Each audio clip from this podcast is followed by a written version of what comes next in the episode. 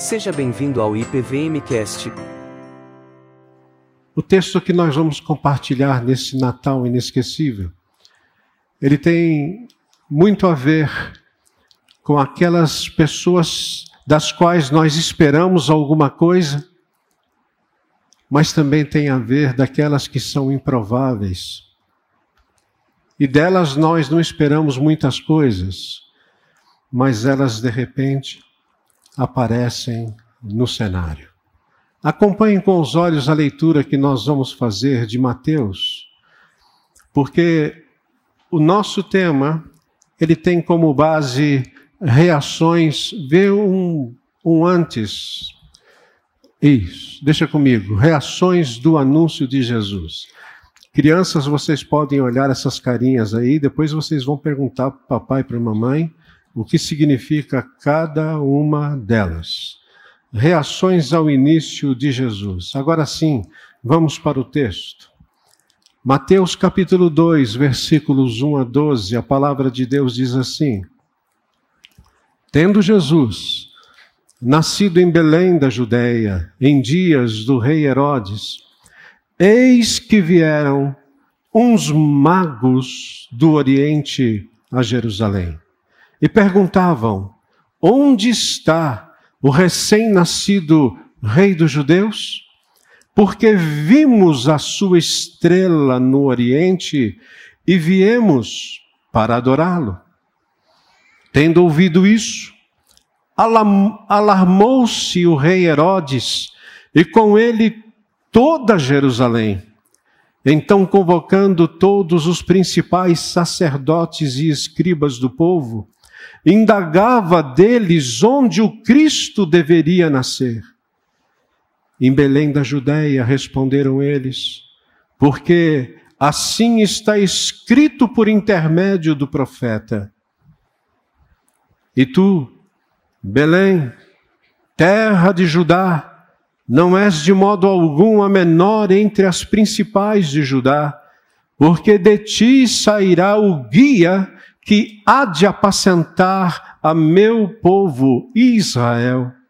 Com isto, Herodes, tendo chamado secretamente os magos, inquiriu deles com precisão quanto ao tempo em que a estrela aparecera. E enviando-os a Belém, disse-lhes: Inde informar-vos cuidadosamente a respeito do menino, e quando o tiverdes encontrado, avisai-me, para que também, para eu ir também a adorá-lo. Depois de ouvirem o rei, partiram e eis que a estrela que viram no oriente os precedia, até que chegando, parou sobre onde estava o menino. E vendo eles a estrela, alegraram-se com grande e intenso júbilo. Finalmente, versos 11 e 12. Entrando na casa, viram o menino com Maria, sua mãe. Prostrando-se, o adoraram e abrindo seus tesouros, entregaram-lhe suas ofertas: ouro, incenso e mirra, sendo por divina advertência prevenidos em sonho para não voltarem à presença de Herodes, regressaram por outro caminho à sua terra. Queridos irmãos e irmãs, Jesus já havia nascido. E Mateus, diferente de Lucas, porque nós abordamos durante esses domingos muitos textos em Lucas. Mas diferente de Lucas, Mateus não aborda com detalhes os anúncios dos anjos que vêm a Zacarias, que vêm a Maria, os anjos que vão até José. Mateus não está preocupado em descrever os grandes cânticos de Natal que nós temos em Lucas. Ele também não escreve a, a respeito de Jesus sendo apresentado no templo e os encontros com Simeão e Ana. Mateus, porém, apesar de não detalhar essas coisas, ele fala assim sobre a visita dos magos em Jerusalém, que estão à procura, à procura do recém-nascido rei dos judeus. E essa busca dos magos acaba se tornando um drama para eles, um drama também para o rei Herodes, para a cidade de Jerusalém, bem como para os sacerdotes e escribas. E esses quatro personagens que compõem, compõem essa passagem reagem de forma diferente ao anúncio do nascimento do Senhor Jesus. Vejamos, a primeira reação que nós temos, é, só para eu perguntar aqui, Leite, eles leram o texto? Leram, ok. A primeira reação que nós temos é a reação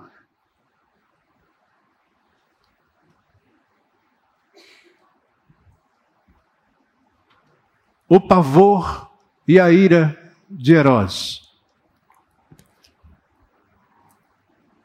Jesus já havia nascido, como eu já disse a vocês. E a primeira reação que nós vemos é um homem experiente, que está no poder já há muito tempo, mas ele se vê irado com a notícia que chega a ele. Mais do que isso, o versículo 3 diz que ele ficou alarmado e apavorado. E nós sabemos que o seu desejo, ao saber desse anúncio, foi o de matar Jesus, aquele que havia nascido há pouco tempo, aquele que estava sendo procurado pelos magos como o rei de Israel. E tanto é que a sua intenção se tornou de fato uma ação quando ele mandou assassinar os bebês do sexo masculino de Belém com menos de dois anos. E essa atitude, esse ato de Herodes, o torna um inimigo de Deus, um anti-rei, um anticristo, que faz a obra de Satanás através da vida dele. Perceba, ele ouve a profecia, a profecia que estava se cumprindo no tempo dele. Ele ouve a verdade de Deus de que nasceu o rei dos judeus. Ele acredita que isso é verdade. Mas a sua intenção, a sua reação, ela é uma mistura de ira e de pavor. Mesmo assim, Deus o Pai, Ele protege o Filho e a sua aliança de salvação, enviando aos magos um sonho oportuno para que eles, depois de terem encontrado Jesus, não voltassem mais para Jerusalém. Por isso que os magos voltaram para a sua terra. Olha para mim. Quando nós estudamos esse contexto, nós percebemos as palavras de Jesus depois depois, muito depois, em Mateus 12, 30, quando Jesus diz que quem não é por mim é contra mim, e quem comigo não ajunta, espalha. Herodes Ele representa aqueles que são inimigos de Deus. Herodes representa aqueles que são agentes de Satanás. O anticristo no sentido restrito da palavra. Herodes representa aqueles que muitas vezes ouvem falar a respeito de Jesus, mas não vão em busca de Jesus. Herodes representa aqueles que a todo instante percebem que há uma mensagem a respeito de Cristo, mas não tomam qualquer atitude em relação a Ele ou em relação à própria vida. Por vezes, ficam calados, quietos, e nesse sentido, acabam vivendo a sua vida de forma que estão negando o Senhor. Você não precisa ser irado com Jesus e nem alarmado com o anúncio dele. Toda vez que você ouve a respeito de uma palavra como essa, na verdade, um convite está sendo feito ao seu coração. Portanto, a primeira reação que você vê aqui é a ira de Herodes.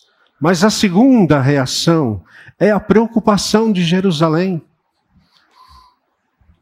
O texto diz que após ouvir do relato dos magos, toda Jerusalém ficou tal como Herodes, perturbada e preocupada. Afinal, dependendo da reação de Herodes, o sofrimento viria também sobre a população, como de fato veio.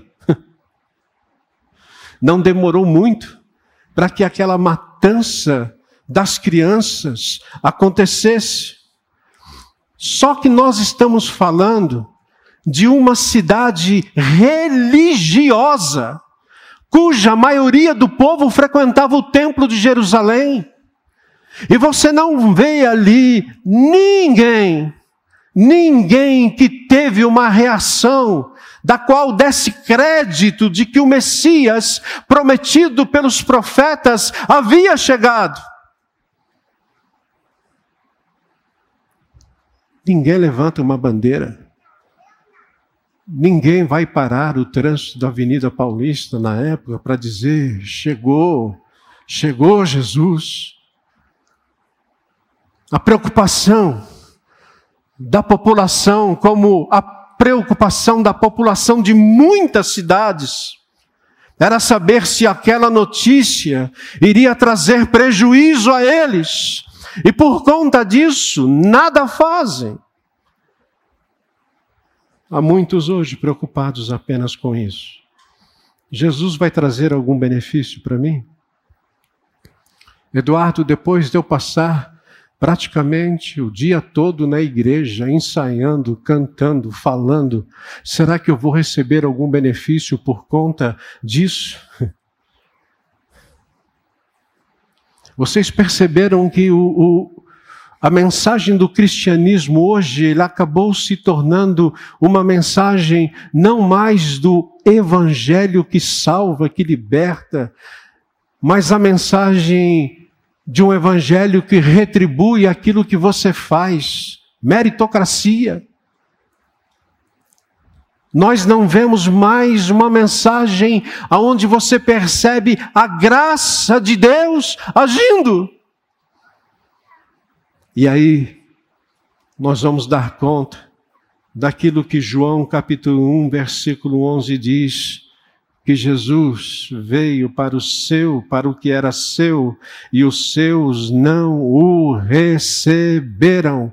Jerusalém não recebeu Jesus. Mas completem comigo esse versículo, por favor.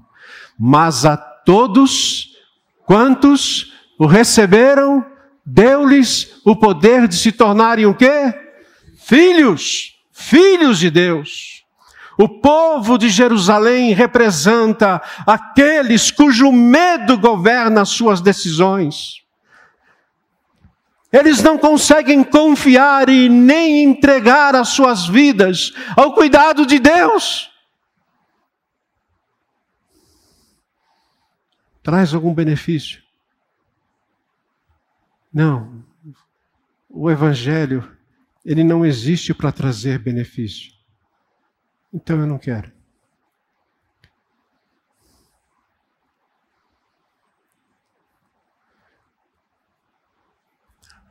Para que você quer o Evangelho para a sua vida? Mas há uma terceira reação, e essa terceira reação é a de indiferença da liderança eh, religiosa. Eu estou falando aqui dos sacerdotes e escribas, porque Herodes é um camarada experiente, inteligente, e assim que ele soube a respeito da notícia do nascimento deste rei dos judeus, ele foi consultar os universitários religiosos da sua época, os dois grupos de especialistas judaicos sobre o lugar do nascimento de Jesus. E é interessante que os sacerdotes e escribas, eles responderam com nota 10, citando Miqueias capítulo 5, 2. Herodes, a profecia diz que Jesus vai nascer em Belém. No entanto, esses homens que conheciam muito da Bíblia de então, o Antigo Testamento, nós não os vemos mais. Você não vê mais esses líderes como estudiosos das Escrituras. Eles, sim, deveriam estar esperando o Messias. E ao ouvirem um relato verdadeiro, eles deveriam fazer algo, por exemplo, se juntar aos magos. Mas nada fizeram. Nada fizeram. Aliás, mais tarde, para aqueles que conhecem a história são eles, esses religiosos, que serão responsáveis pela morte de Jesus.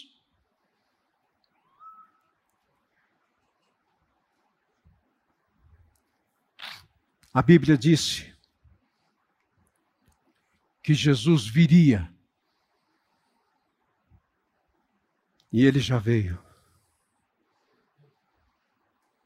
A Bíblia diz que Jesus morreria. E ele já morreu. A Bíblia diz que Jesus ressuscitaria. E ele já ressuscitou. A Bíblia diz que Jesus voltaria. E ele está prestes a voltar a qualquer momento. E eu estou falando aqui para líderes também. Líderes pastores, líderes presbíteros, líderes diáconos, líderes de pequeno grupo. Eu estou falando para líderes de ministério. Eu estou falando para líderes de casa. Eu estou falando para líderes de empresas. Eu estou falando para discípulos e discípulas do Senhor Jesus.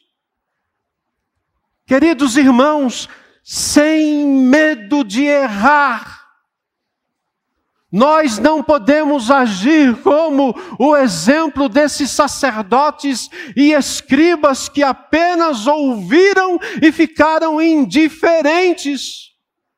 Mas nós temos uma palavra e é importante nós dizermos que as trombetas do Apocalipse já estão tocando há muito tempo. Os principais sacerdotes e os escribas representam aqueles que se contentam apenas em fazer parte da igreja. Desde que a igreja dê o melhor para eles. É por isso que a igreja muitas vezes ela se cansa com muitas coisas. Ela tem que ter a melhor cantata, ela tem que ter a melhor pregação, ela tem que ter o melhor serviço. Ok, isso é importante e a excelência, a busca pela excelência faz parte do cristianismo e de qualquer membro comprometido com o corpo de Cristo.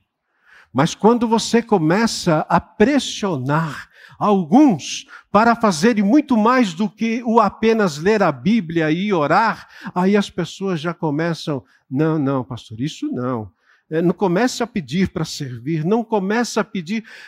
Irmãos, nós estamos vivendo um tempo que nós não podemos mais nos acomodar a nossa reação não pode ser mais a reação de ficar na expectativa apenas de que Jesus está voltando. Sim, ele está voltando e a igreja tem uma missão muito grande a cumprir e importante que vai depender certamente de cada um de nós.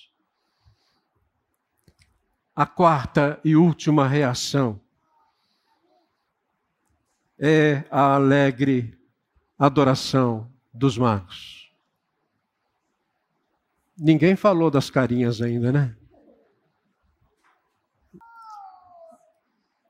Muitas vezes nós ficamos pensando, na época do Natal, nas profecias a respeito do Natal. Por exemplo, e tu, Belém Frata, né? Miqueias. O teu nome será Conselheiro, Deus forte, Pai da eternidade, Isaías. Mas existem, por exemplo, algumas profecias que são tão importantes quanto essas. Vou dar apenas uma. Isaías capítulo 60, versículo 3, depois você pode conferir em casa, diz que, preste atenção nesse detalhe, as nações se encaminham para a tua luz, e os reis para o resplendor que te nasceu. As nações caminham para a tua luz. Algo está acontecendo na história e que nós precisamos estar atento a esse movimento que Deus está promovendo entre nós. E às vezes, apesar de nós. Porque, surpreendentemente, os magos, eles sabiam muito menos que os outros. Mas esses magos agiram plenamente sobre o pouco que sabiam. Deixando os seus lares e famílias, eles começaram uma dura jornada por terras estranhas durante um ano ou mais. É que a gente ouve a respeito dos magos e fica tão encantado com o Natal que a gente se esquece dos verdadeiros fatos. Alguns até colocam os magos no presépio, não é verdade? Se você tem um presépio em casa e tem lá os magos, tira.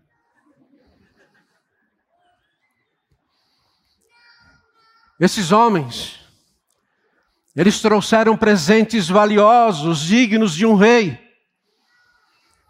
Eles trouxeram ouro, o ouro era o metal da realeza.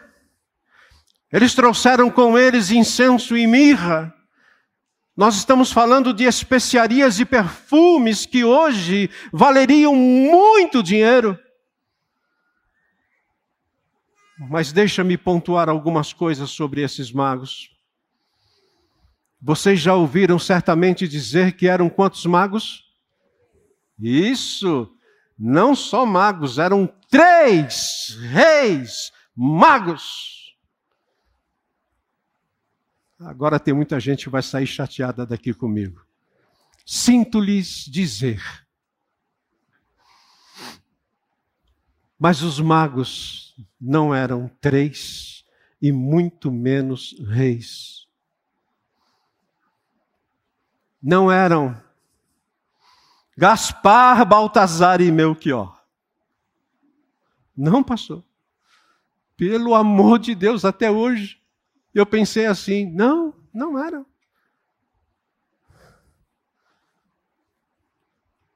Ninguém sabe quantos eram.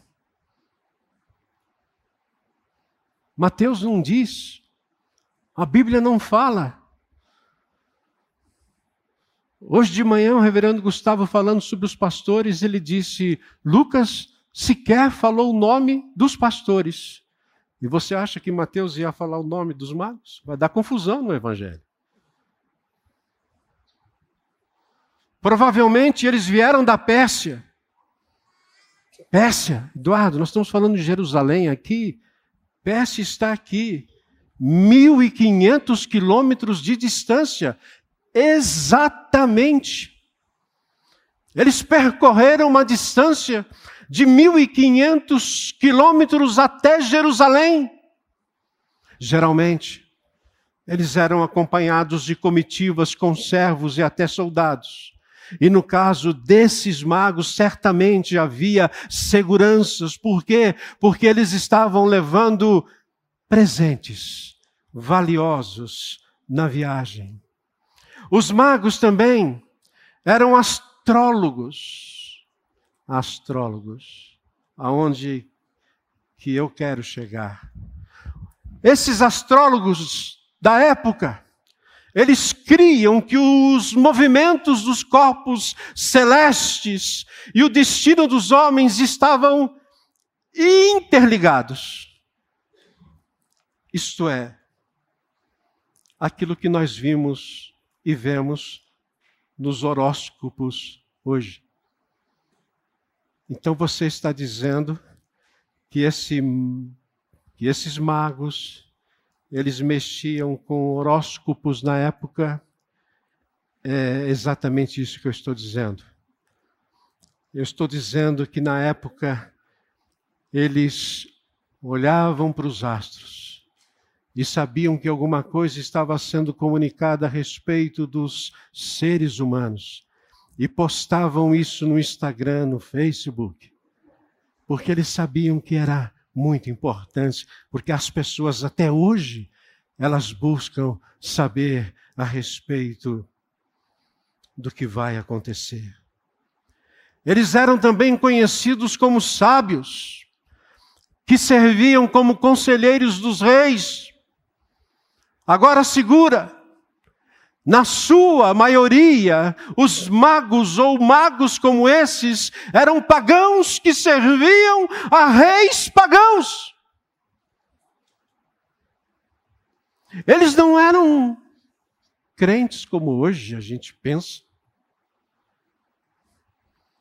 Eles não eram da outra igreja. Eles não eram arminianos. Eles não eram calvinistas. Eles eram pagãos. E aqui a gente aprende uma coisa tão importante. O cristianismo não é uma religião para pessoas boas. Nós ouvimos isso muito de manhã. O cristianismo é para pecadores que ouvem quando Deus os chama.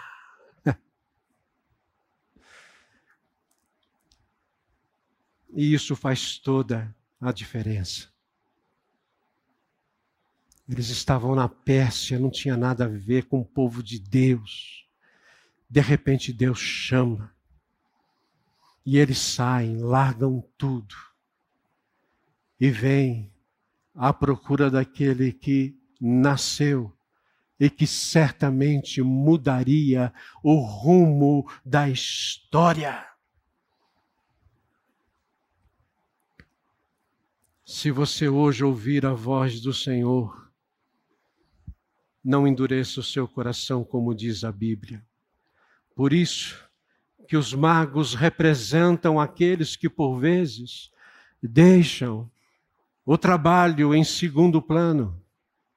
São aqueles que deixam a casa, a família, para seguir a Jesus. São aqueles que arriscam-se numa perigosa jornada, às vezes deparando-se com problemas que não são deles e ainda oferecendo, além dos seus dons, ofertas de valor que custam, sim, e muito.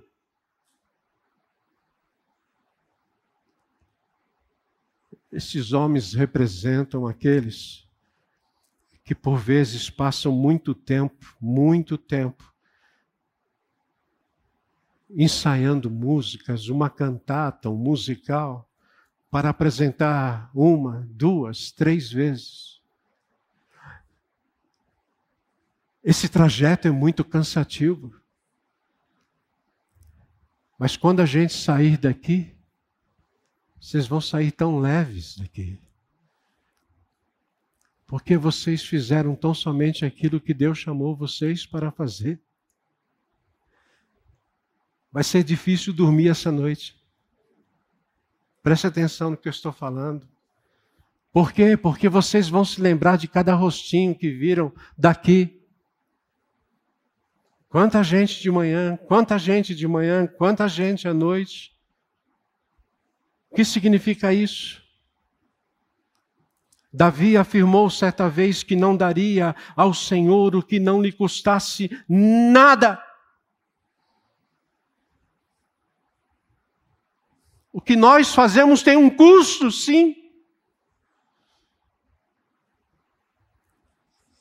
E esses magos, eles reagem com uma alegre adoração.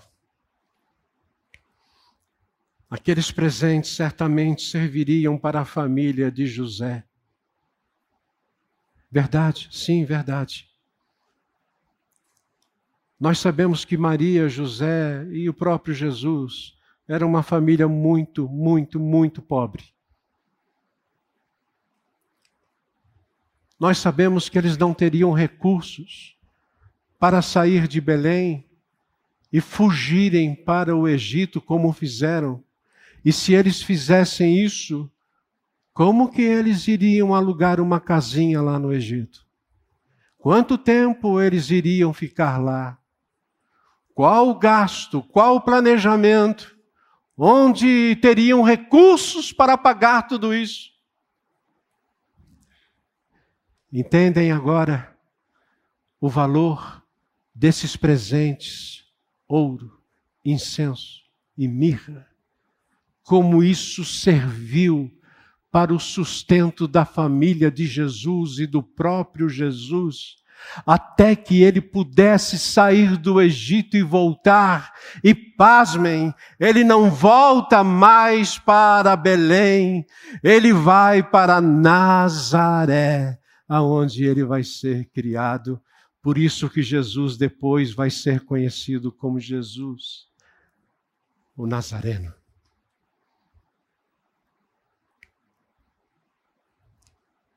Para refletir e praticar, e assim eu estou indo para o final dessa mensagem.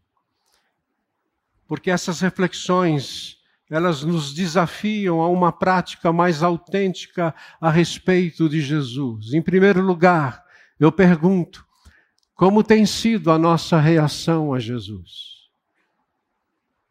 Como tem sido? Ira? Às vezes você está irado com Jesus. Eu me lembro no início do meu ministério, quando eu acompanhei uma irmã que perdeu o seu marido e ela se irou completamente contra Jesus. Eu não conheço mais Jesus, eu não gosto mais de Jesus. Jesus tirou a minha grande riqueza. Demorou muito para essa irmã voltar. A sua reação talvez seja de preocupação, no sentido Eduardo, o que, que eu ganho com isso? Indiferença? Ou adoração. Você veio aqui ouvir uma cantata ou você veio aqui adorar ao Senhor? Pense nisso. Próximo domingo eu vou adorar o Senhor. Amanhã eu vou adorar o Senhor. Nossa vida só será frutífera e realizada quando nós a vivemos com Jesus e obedecermos a Ele. Segunda reflexão, você tem oferecido a Jesus o que ele tem prazer em receber? Você tem oferecido a Ele? Nós estamos falando desses homens, desses magos, esses homens improváveis, os Zés da história, porque os prováveis eram, sem dúvida alguma, Herodes, eram os judeus de Jerusalém, eram os líderes religiosos, mas aqueles de quem se esperava algo, nada fizeram. Aí vem esses estrangeiros e pagãos que deram o melhor de si e o melhor que tinham. Certamente, Deus havia trabalhado no coração deles e havia transformado até que eles chegassem ao final da missão que Deus havia dado. Portanto, ofereça Jesus a sua vida Ofereça a Jesus tudo o que você tem. Não tenha medo de fazer isso e nem de servir a Ele com alegria. Por quê? Porque finalmente o melhor presente já foi dado por Jesus. Jesus deu de si mesmo Jesus se entregou naquela cruz por nós. Jesus, através da sua morte e ressurreição, ele nos dá o perdão dos nossos pecados. Jesus nos dá uma vida por vir sem lágrimas, sem dor, nem sofrimento, sem a presença da morte e uma vida eterna. Por isso eu pergunto: há um presente maior do que esse?